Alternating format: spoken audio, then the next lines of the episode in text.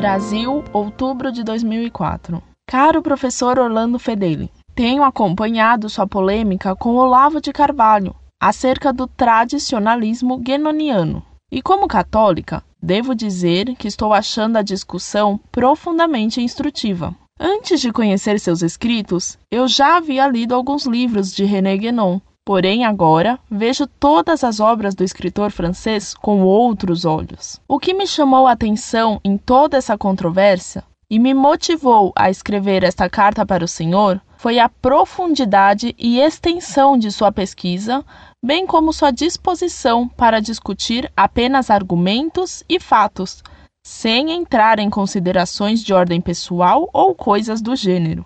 Confesso que aguardei com certa ansiedade a resposta de Olavo de Carvalho à sua última manifestação. Porém, como o senhor já deve ter visto a esta altura, Olavo de Carvalho restringiu-se a apresentar mais alguns insultos sem refutar sua tese principal. Desejo-lhe meus melhores votos para o seu trabalho de defesa da fé católica e peço-lhe que lembre-se de mim em suas orações. Cordiais saudações.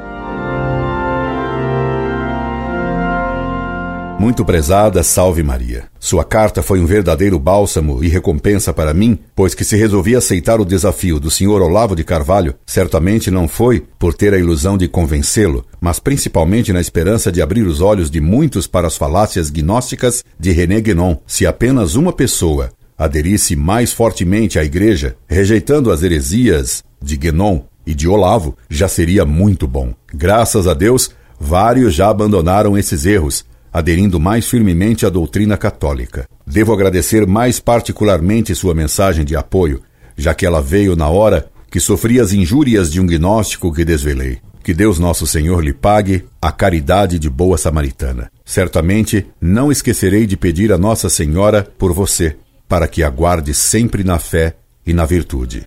Incorde Jesus Semper, Orlando Fedeli.